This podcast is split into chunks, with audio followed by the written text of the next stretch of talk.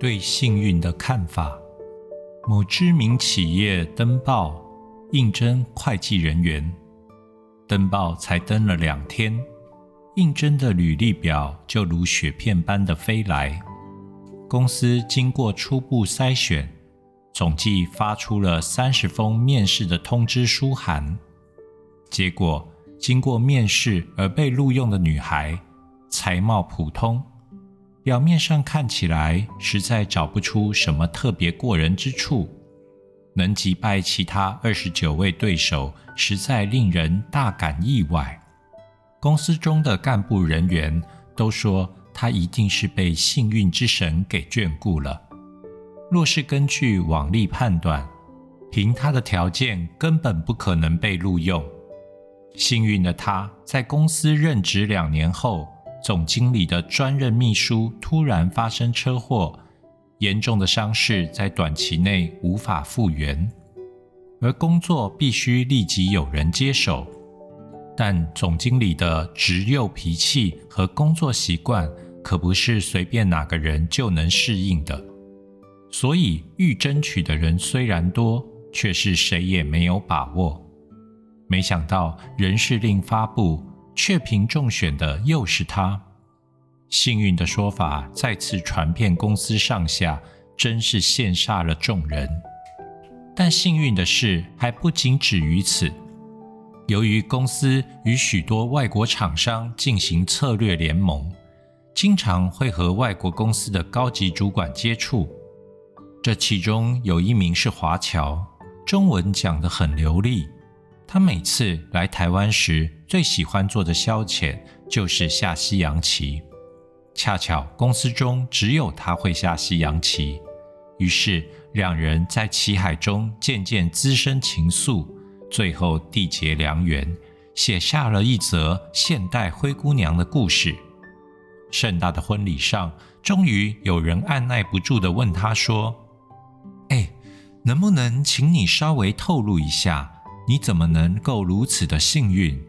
他缓缓地放下酒杯，用一个香吻取得新郎准他暂时离席的同意，然后将那些想知道答案的人带到酒店的游泳池旁，对他们说：“当初要去公司应征的那一天，我没有睡过头。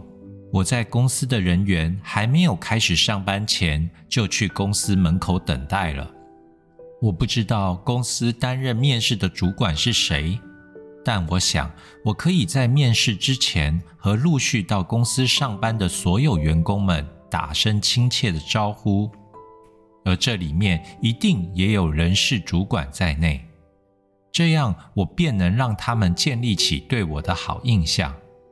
当然，我问候的对象也包含了你们在内，也许你们不记得了。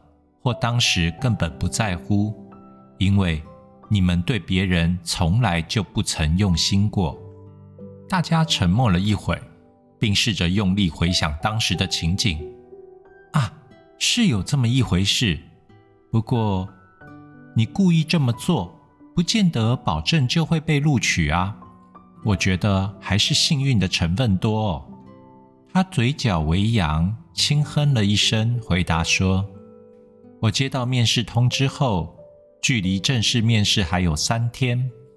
我猜想其他的人大概只会保持着等待的心情，但我却利用这段时间去查阅公司的资料，包括成立背景、经营团队、产品走向、财务状况、市场布局以及新闻历史等等，并做充分的了解。如此一来，当别人还在关心他自己的工作权益时，我已经做好了随时可以上班的准备，自然能提高我被录用的机会。我为什么能以最浅的资历去接任秘书的职位？那是因为我花了很多的心力去观察、记录公司每一个重要人物的工作态度和工作流程。我知道前任秘书每天早上会替总经理泡一杯摩卡咖啡，加两块糖和一匙鲜奶油。到了下午三点，换成泡薰衣草茶，不加糖，但要放上一片薄荷叶。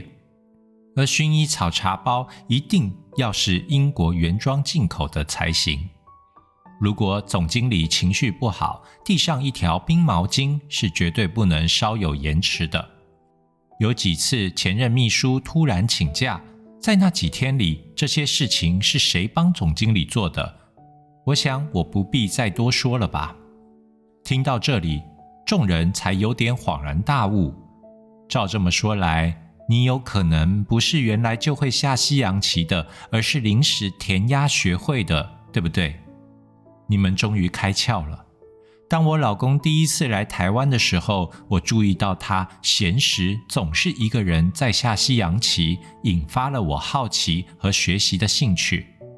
于是，当他第二次来台湾的时候，我已经将西洋棋学得很不错了。在下过几次棋之后，我们变成了好朋友。不过，当时的我实在不敢对他存有任何男女感情的妄想。如果说这整个过程中有属于你们所谓幸运的部分，大概就是指他对我的爱了。但我也必须说，我的幸运来自于我的努力和我的用心。当我越努力越用心，也就越幸运了。